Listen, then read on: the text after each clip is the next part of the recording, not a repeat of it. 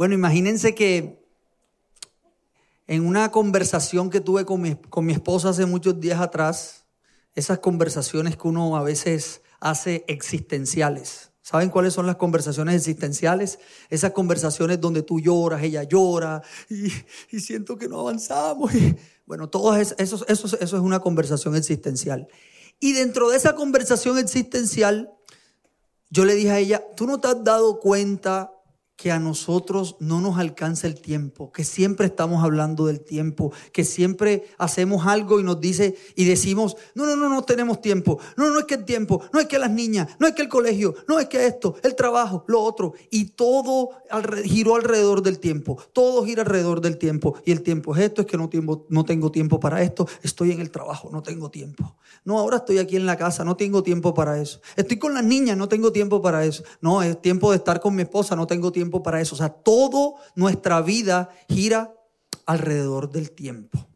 Entonces, como mi esposa es práctica, ella es súper práctica, 2 más 2, 4, 5 más 5, 10, 15 más 15, 30, ella es así, pum, pum, pum, pum, listo. Digamos que yo soy más el, el ideólogo de la casa. Yo sí pienso las cosas, soy como, empiezo a filosofar las cosas y de dónde salieron y cómo son las cosas, hay que ir a lo profundo. Entonces yo me quedé con eso ahí en mi corazón y un día haciendo mi devocional, Dios me dijo, te voy a hablar para que ya dejes la lora. Y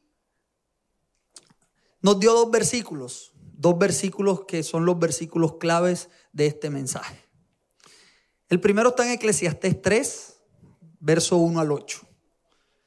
Dice, todo tiene su momento oportuno y dígale ahí a la persona que tiene al lado, dígale, momento oportuno. Todo tiene su momento oportuno.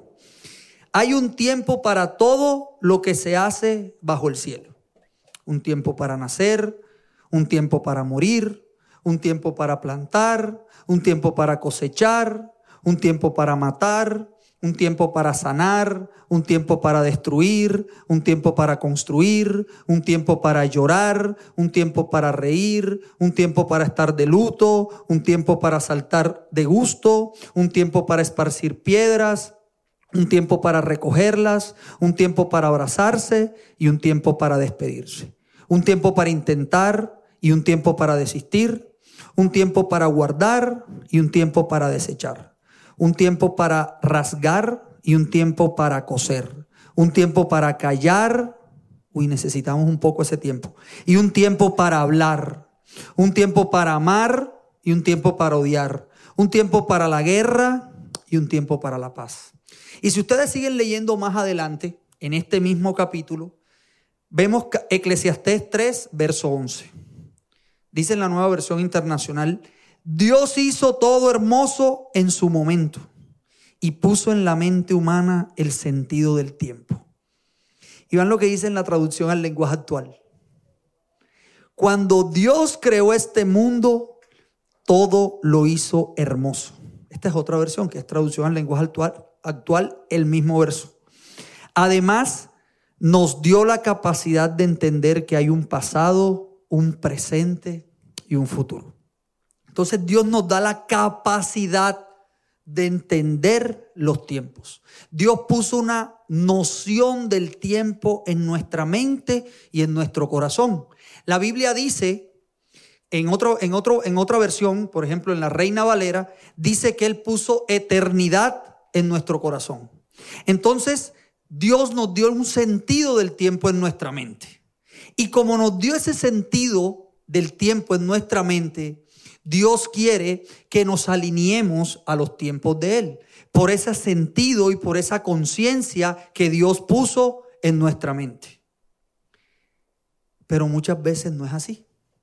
Muchas veces nosotros perdemos la noción del tiempo. Perdemos la noción y la capacidad de sentido del tiempo que Dios puso aquí en nuestra mente. ¿Y cómo vemos que hemos perdido esa capacidad que Dios nos dio del tiempo? Pues porque en vez de que, de que el tiempo sea un aliado, porque el tiempo es un regalo de Dios, lo convertimos en un enemigo.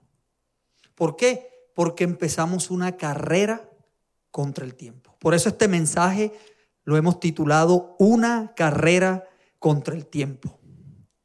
Porque volvemos al tiempo nuestro contrincante, nuestro enemigo acérrimo, nuestro némesis. Entonces, ¿qué hace que empecemos a competir contra el tiempo o que estemos en una carrera contra el tiempo? El primero, lo primero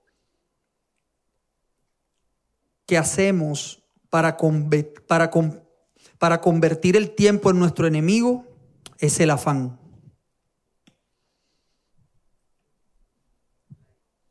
Es el afán. Vivimos en una sociedad del afán. Si no se hace esto ya, ya no se hace. Vivimos en una sociedad donde el afán nos hace tener una carrera de ratas para ver quién llega primero. Es más, el que no esté afanado es un vago, es un improductivo. ¿Por qué? Porque vivimos en la sociedad de la hiperproductividad. Si tú no produces, nada, estás en nada, estás fuera del sistema, estás fuera de la sociedad. Pero hoy déjenme decirle, iglesia, que esto no es quien llegue primero, esto es quien resiste más. Esto es una carrera de resistencia. Entonces miren lo que dice Mateo 13, 22. El que fue sembrado entre espinos, este es el que oye la palabra, pero el afán de este siglo, estaba Jesús hablando de la parábola del sembrador, entonces él dijo que había caído una semilla en el camino, otra se sembró entre pedregales y hubo una semilla que cayó entre espinos. Y esa, esa semilla que cayó entre espinos ahogó la semilla. Entonces Jesús dijo, esos son los que escuchan la palabra de Dios, pero el afán de este siglo, dígale a la persona ahí que tiene al lado, el afán de este siglo y el engaño de las riquezas ahogan la palabra y se hace infructuosa. El afán no nos hace productivos, el afán nos hace infructuosos. El afán nos hace infructuosos. Todas las cosas afanadas salen infructuosas. Lo segundo, por, el, por lo cual convertimos el tiempo en nuestro enemigo, son las preocupaciones. Entonces nos preocupamos por todo. Vivimos en una montaña de preocupaciones. Nos preocupa entonces, bueno, primero nos preocupaba la pandemia.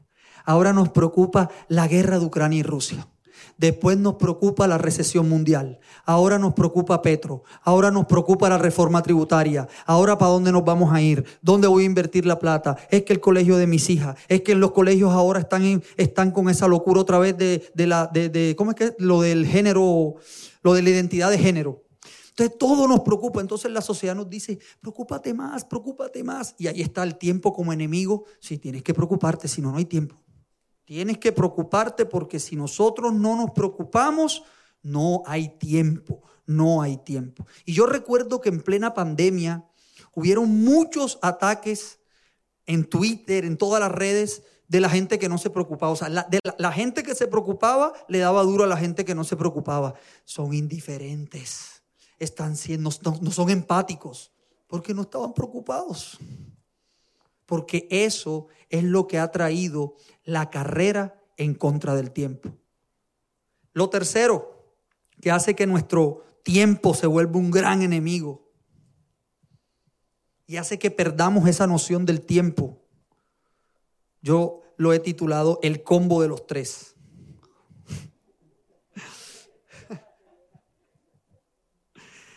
El enojo, la frustración y el desánimo se lo venden así, en combo.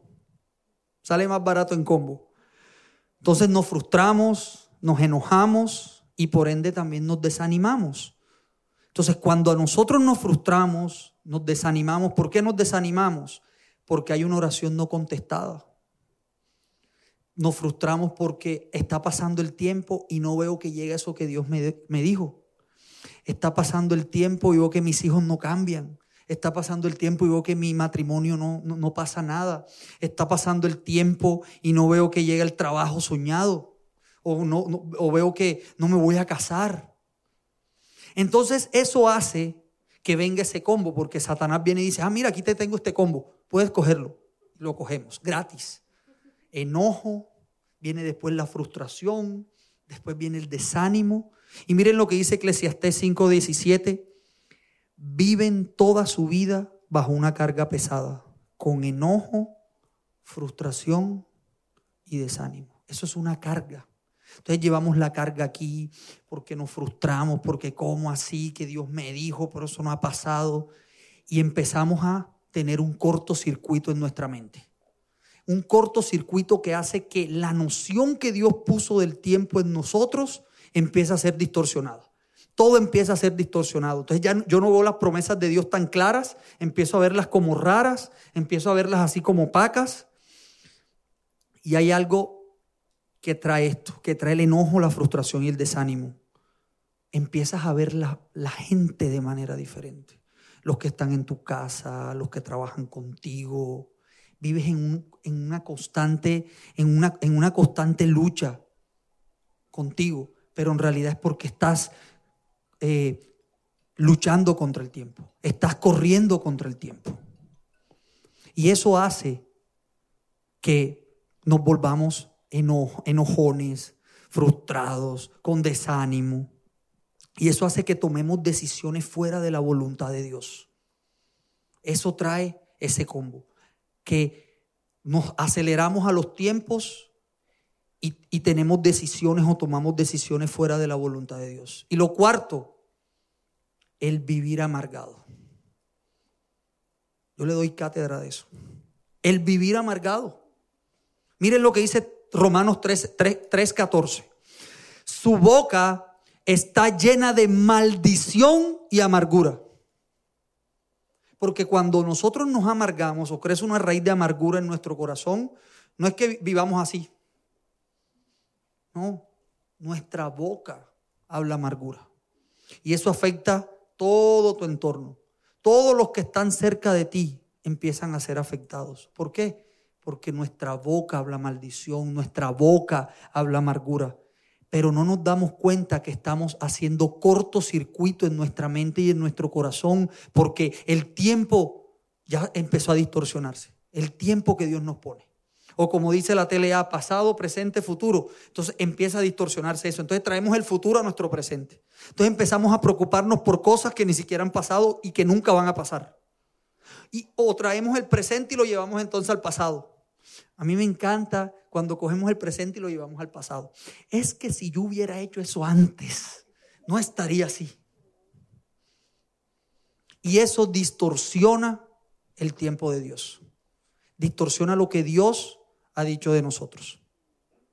Entonces hubieron unos personajes en la Biblia que decidieron volverse enemigos del tiempo. Hubieron unos personajes, de hecho hasta héroes de la fe, que en vez de volver el tiempo un aliado, porque el tiempo es un regalo de Dios, y Dios quiere que, nuestro, que el tiempo que Él nos da sea un aliado, no un enemigo. Entonces, hubo un personaje que le dicen el padre de la fe. El padre de la fe, Abraham, se le distorsionó el tiempo que Dios le había dado en su mente y en su corazón. ¿Por qué? Porque Dios le había dado una promesa, no solamente de que su descendencia iba a ser como las estrellas y como la arena del mar, sino que iba a tener un hijo. Pero él ya estaba viejito. Y Sara, su esposa, Sara llegó un día y dijo, Abraham, mira, la verdad yo creo que ya yo no voy a poder tener hijo. Ya yo tengo 85 años, tú vas a tener 100, o creo que yo tengo, yo tengo 98, tú 99, bueno, no sé. Total, yo no puedo tener hijo. Entonces, aquí te presento a mi esclava Agar. Mi esclava, ella es egipcia, bonita. Acuéstate con ella y tendremos un hijo los dos. ¿Y qué dijo Abraham? ¿Cómo se te ocurre, Sara? Yo voy a esperar el tiempo de Dios. No, Abraham dijo enseguida, así, bueno, hágale, está bien. Ahí enseguida empezó a hacer cortocircuito en su corazón. Allí empezó a hacer cortocircuito su mente, se olvidó, o sea, el tiempo de Dios enseguida empezó a verse distorsionado y se acuesta con Agar y aparecen los dueños del PSG, los dueños del Manchester City, los petrodólares, ¿sí? Aparecen Aparece quién? Ismael. Y hoy por hoy Ismael, para los que no entendieron, los ismaelitas, los descendientes de Ismael son ahora los árabes, petrodólares, donde van a hacer el mundial. Los que tienen el 49% o 50% de las inversiones en Europa son de Ismael, porque Dios le prometió que lo iba a hacer una gran nación. Pero Ismael le dio mucho dolor de cabeza a Israel por medio de Isaac y todavía le sigue dando. ¿Por qué? Porque eso es lo que hace cuando se, nos distorsiona el tiempo, cuando nos aceleramos en los tiempos, cuando mm, eh, eh, eh, estamos haciendo cosas fuera del tiempo, hay algo que después nos va a aparecer en el futuro. Y tal vez Dios nos restaura, claro que sí, Dios nos perdona, Dios nos da una segunda oportunidad. Pero muchas veces queda ese aguijón en el futuro para que Dios nos recuerde que los tiempos de Él son los perfectos y no los de nosotros. Y yo creo que todo el tiempo el pueblo de Israel está pensando eso. Ay, Ismael. Ay, Ismael. Ay, Ismael. Pero eso es para recordar que las promesas de Dios se cumplen en el sí y en el amén, pero en su tiempo. Amén. Bueno, otro personaje, otro personaje. Aarón. Aarón era el hermano de Moisés. Moisés fue el que llamó a Dios para rescatar al pueblo de Israel de Egipto. Y como Moisés empezó a decirle a Dios, mira Dios, la verdad es que yo no hablo casi, yo soy tartamudo, yo mejor dicho, maté a un tipo allá en Egipto, ¿cómo voy a regresar allá? Yo estoy aquí rico, estoy sabroso. Y Dios le dijo, no, Moisés, tú vas a ir allá, yo te he escogido como libertador y tu hermano Aarón te va a ayudar. Entonces Aarón lo ayudó, Dios invistió a Aarón, lo ungió como sacerdote, como el sacerdote principal del pueblo de Israel. Bueno, entonces el pueblo de Israel sale de Egipto, va en el desierto y ya el pueblo de Israel estaba cansado y empieza otra vez el cortocircuito del tiempo. No, nosotros no vamos a llegar. Y aparte Moisés se va para 40 días y 40 noches para el monte Sinaí. Allá Dios le está hablando los diez mandamientos, cómo va a ser el templo, todo lo que, lo que tienen que hacer los sacerdotes, los levitas, cómo hacer las ofrendas. Bueno, muchas cosas. Y el pueblo empieza a desesperarse. Y el pueblo empieza a decirle, Aarón, Aarón, tu hermano murió, haznos unos dioses. Y Aarón, ¿qué dijo? ¿Qué dijo Aarón? ¿Cómo se les ocurre? Hay que esperar el tiempo de Dios. Aarón dijo, bueno, yo creo que mi hermano se murió allá también en el monte Sinaí. Entonces vino y le hizo, bueno, un becerro, un ídolo, un becerro de oro, adoraron a ese Dios y Aarón se le distorsionó el tiempo. Esa noción del tiempo que Dios nos da se le distorsionó a Aarón. Y eso es lo que pasa cuando hay distorsión de ese tiempo. Se nos olvida todo lo que Dios nos ha dicho. Porque Aarón era el sacerdote, Aarón era el llamado a limpiar el sacerdocio, a ser la cabeza del sacerdocio del pueblo de Israel. Y lo que pasó fue al contrario. Y eso le trajo consecuencias a Aarón. Más adelante, si ustedes leen la Biblia, por ahí hay un libro que se llama Ezequiel, del profeta Ezequiel. Los que no se lo han leído, léanse lo que es brutal. Y Dios le da la visión del nuevo templo al profeta Ezequiel, en pleno exilio, porque ellos están en el exilio en Babilonia.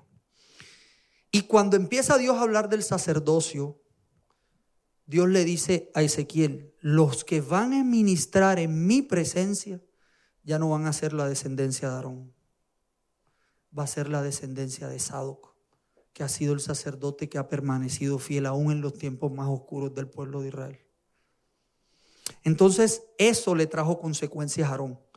Todos esos actos que hacía Aarón y después hizo otro más, le trajo consecuencias porque se le distorsionó totalmente el tiempo de Dios. No esperó las promesas de Dios. Se le olvidó lo que Dios lo había mandado a hacer. ¿Por qué? Porque Dios estaba llamando a Aarón a qué? A esperar, a ser paciente y a vigilar al pueblo. Y lo que hizo fue, eh, lo que hizo fue entregarse a lo que quería el pueblo. El tercer personaje, un personaje bien particular, y el personaje se llama Giesi. Giesi era un siervo de un profeta, de un profeta llamado Eliseo. Entonces, eh, había un general muy importante en Siria que se llamaba Namán. Namán era un tremendo general de Siria entre otras cosas, enemigo de Israel, pero él tenía un problema.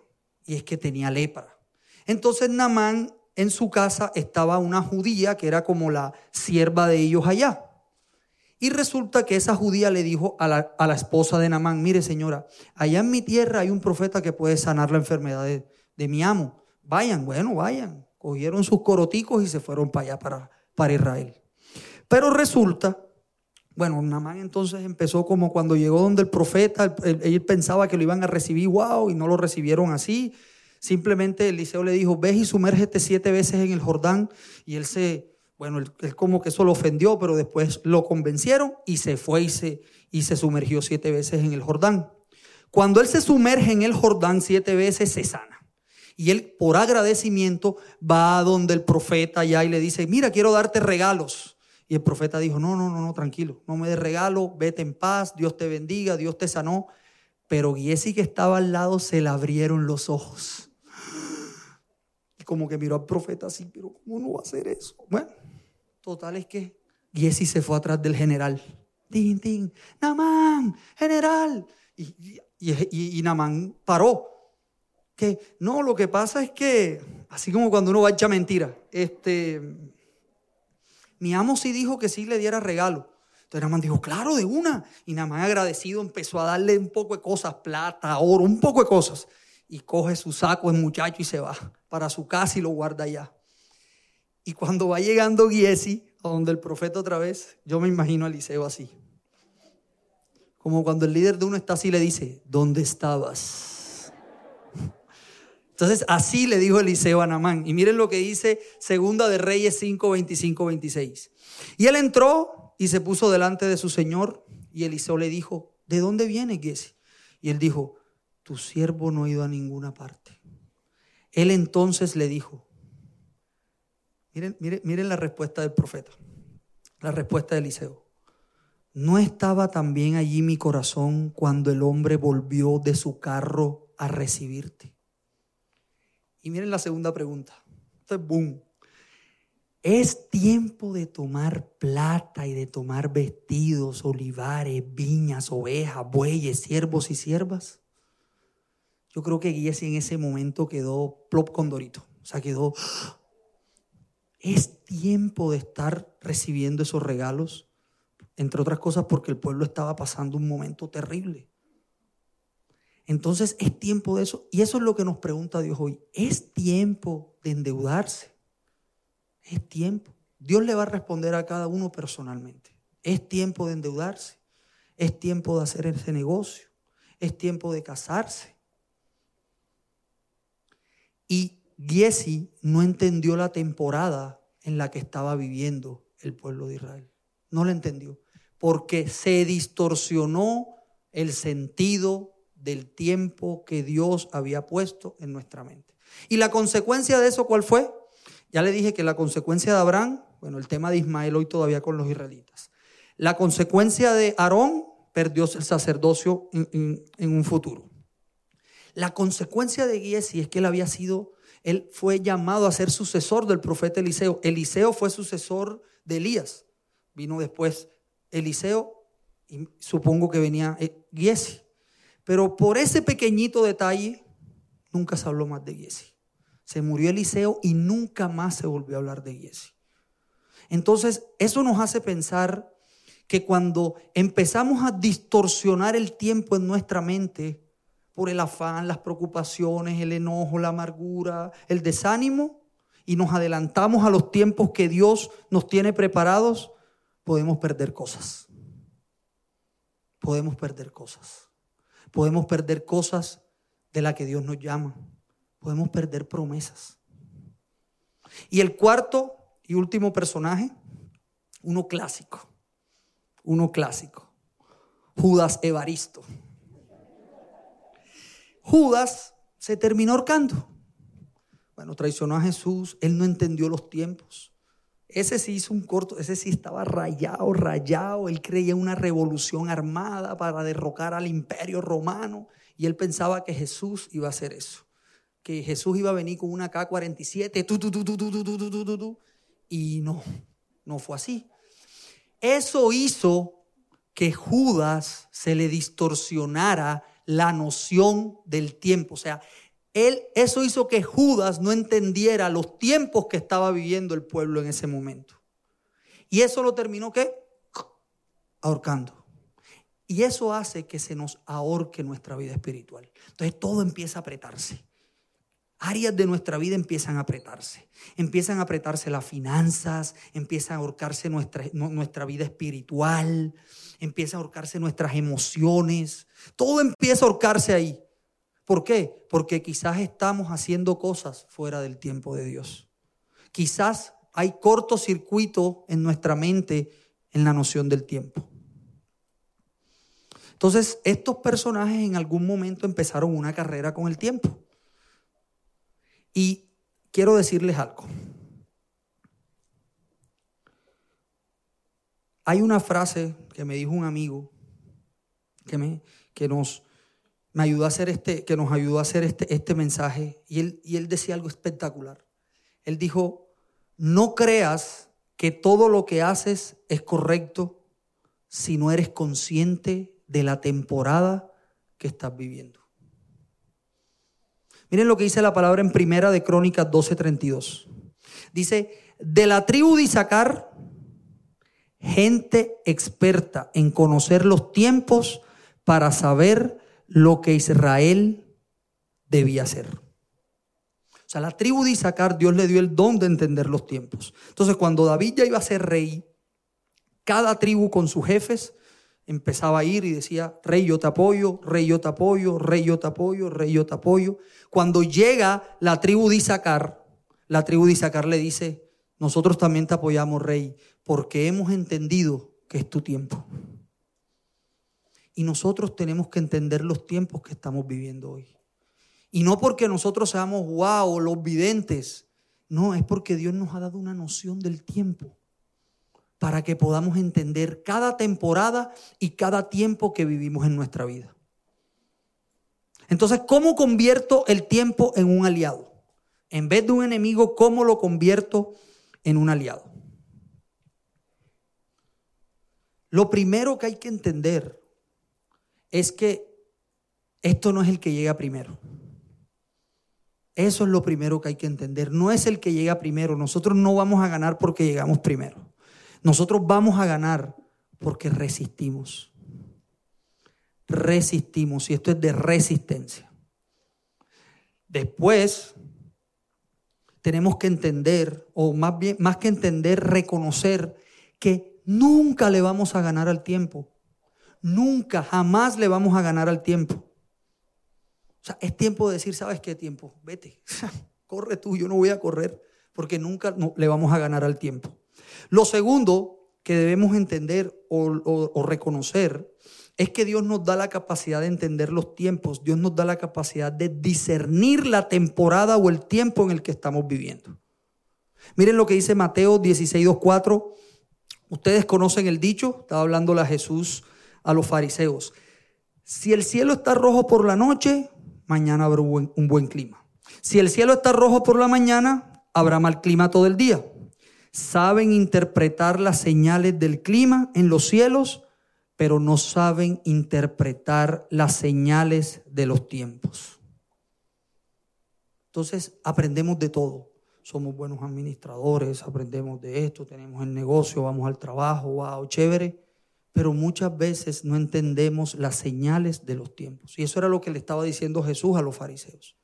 Pero hoy Dios quiere que empecemos a entender esa noción y ese sentido del tiempo que Él puso en nuestra mente. Lo, segundo, lo tercero, lo tercero, tercero, primero, ah, eh, cuarto, sí, perdón, cuarto. Obediencia. Si usted lo tiene cuarto, póngalo cuarto. Si usted lo tiene tercero, póngalo tercero. Yo aquí lo tengo tercero. Tercero, obediencia. Obediencia. Y hay una palabra que está en, Jeremías 7:21 que lo leímos hace poco en el devocional, que Jeremías está, él le decía al profeta llorón, ay Señor, ¿cómo vas a destruir Israel? ¿Cómo vas a destruir Judá? Si ellos te aman, ellos van al templo, ellos te hacen sacrificios. Y Dios, yo me imagino Dios así, como la mamá, así.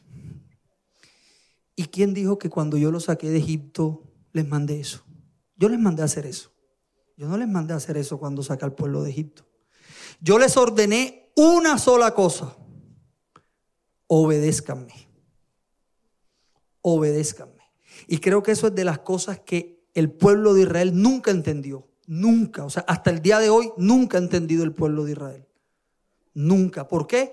Porque desde el primer momento ellos se les distorsionó el tiempo. O sea, Dios les da la promesa y ellos no esperaron la promesa, sino que empezaron a hacer muchas cosas. Por eso duraron 40 años en el desierto, porque su mente y su corazón, el tiempo de Dios ya se le había distorsionado. Como nos pasa muchas veces a nosotros, nos desesperamos, queremos estar con el afán de querer tener las cosas y no es el tiempo, aún no es el tiempo. Y lo cuarto y último, y si usted lo tiene quinto, lo quinto y último. Ah, un ejemplo de obediencia fue el rey David. Al rey David lo ungen como, eh, perdón, lo, lo profetizan que va a ser rey, lo ungen. Y él nunca hizo nada en contra del rey Saúl, a pesar de que el rey Saúl quería asesinarlo. Nunca. Él esperó el tiempo. Él esperó el tiempo. Y creo que hoy Dios le está hablando a alguien y le dice, no hagas nada, solo espera el tiempo de Dios. No te aceleres, no pierdas el sentido del tiempo en tu mente, porque Dios lo va a hacer en su momento. Y por último, descansa. Ese es el beneficio de tener aliado al tiempo. Si tienes ya una palabra de Dios en la temporada que estás viviendo, descansa. Y si tú dices, no, todavía no lo tengo, de verdad, si he estado frustrado, de verdad si he estado amargado, porque no salen las cosas como yo quería, entró esa pandemia y lo que hizo fue desordenar toda mi vida. No sé qué hacer. Hoy quiero decirte que el Señor sabe por lo que estás pasando, pero Él quiere algo de nosotros hoy. Él quiere algo. Que entendamos la temporada. Que tengamos noción del tiempo que, en que se está viviendo. Y que descansemos. Cuando entendemos eso, ya el Señor nos da la palabra. Porque quizás estamos muy afanados y por eso Dios no nos ha dado una palabra. Pero Dios le habló al profeta en el susurro apacible, tranquilito. Ahí escuchó la voz de Dios. Y les tengo este último versículo del apóstol Pablo, segunda de Timoteo 4, 7. Tremendo, tremendo el apóstol Pablo. Dice, él le está dando instrucciones a Timoteo porque ya casi Pablo se iba a morir, ya, ya el imperio lo iba a matar, el imperio romano. Y saca esta perla. Dice, he peleado la buena batalla de la fe, he terminado la carrera y he permanecido fiel. Y se los puedo asegurar que Pablo no llegó primero, se los puedo asegurar que no, pero permaneció fiel y firme en la carrera. Así que hoy no importa lo que estés pasando. Lo que quiere el enemigo es distorsionar nuestro tiempo para empezar a ver distorsionado a Dios, para empezar a cuestionar a Dios, para empezar a dudar de las promesas de Dios. Y más en este tiempo, que hay guerras, que viene ya Cristo pronto, que los tiempos se están acortando, que hasta eso nos preocupa, imagínense. O sea, nos preocupa que Cristo venga. Ay, Dios mío, yo no me he casado. Alabado sea el Señor. Y la conclusión es que cuando entiendo la temporada y los tiempos de Dios, eso trae descanso a mi corazón. Eso trae descanso a mi corazón. Yo los invito a que se pongan sobre sus pies, que cierren ahí sus ojitos.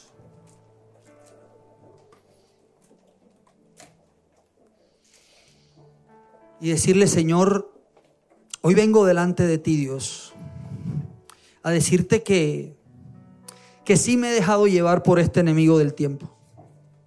A reconocer que el tiempo no es mi aliado. Yo he visto el tiempo como mi enemigo, porque no he visto muchas cosas, porque vivo en un afán, en un estrés, porque vivo preocupado, porque vivo ansioso, porque vivo enojado, frustrado, amargado.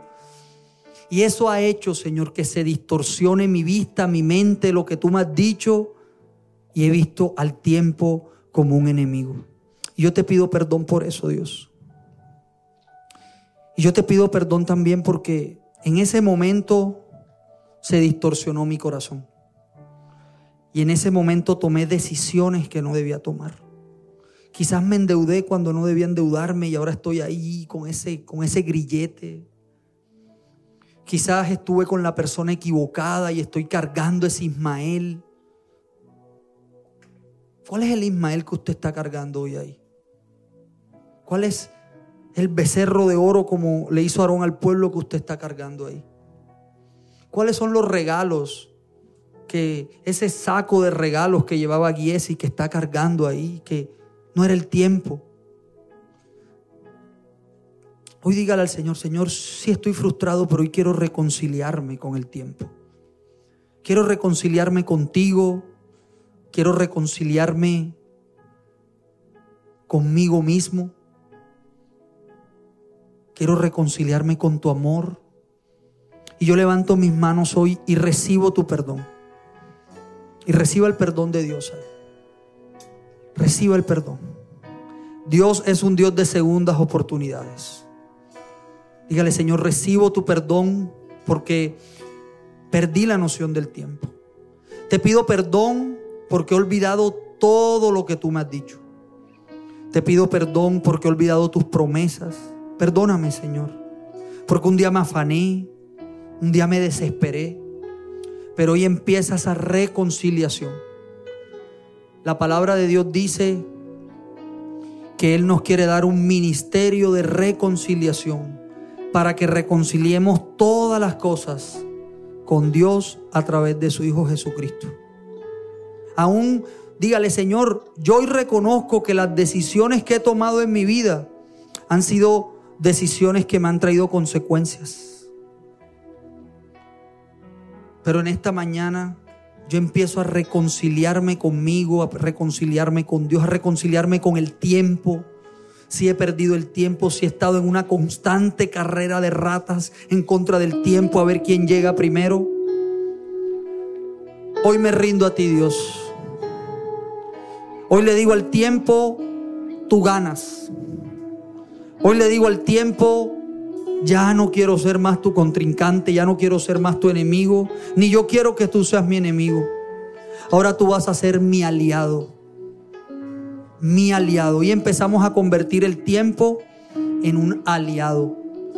Por eso en esta, en esta mañana rompo toda cadena que me ha atado a ese enemigo. Toda cadena en mi mente de querer tener el control del tiempo, hoy se rompe en el nombre de Jesús. Hoy se rompe toda fortaleza que ha creado el tiempo por estar compitiendo con Él. En el nombre de Jesús.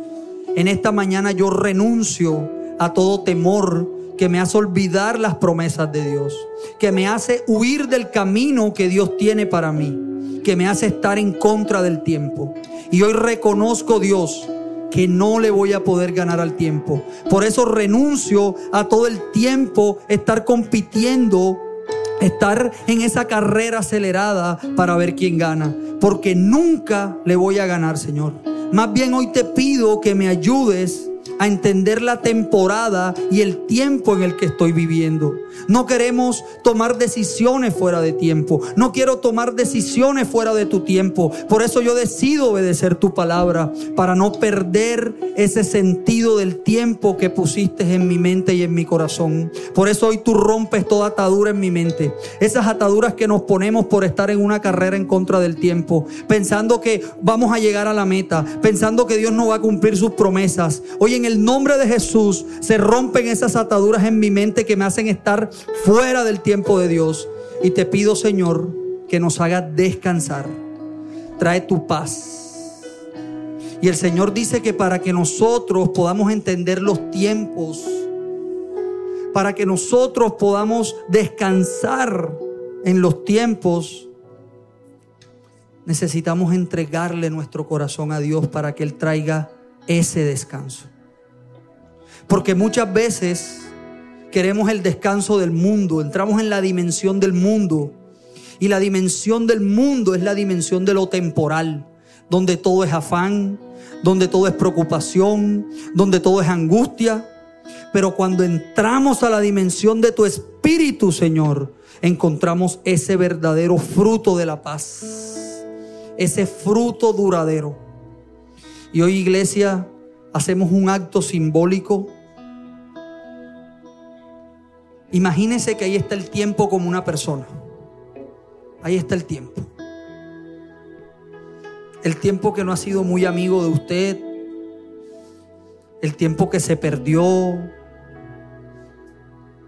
El tiempo que a veces no lo podamos a poder recuperar. Aquí hay personas que dicen, ya ese tiempo no lo voy a poder recuperar. Bueno, ese tiempo que usted no va a poder recuperar, imagínese que se le está apareciendo en persona ahí. Y vamos a decirle hace tiempo, ya basta. Dígale, no quiero correr más.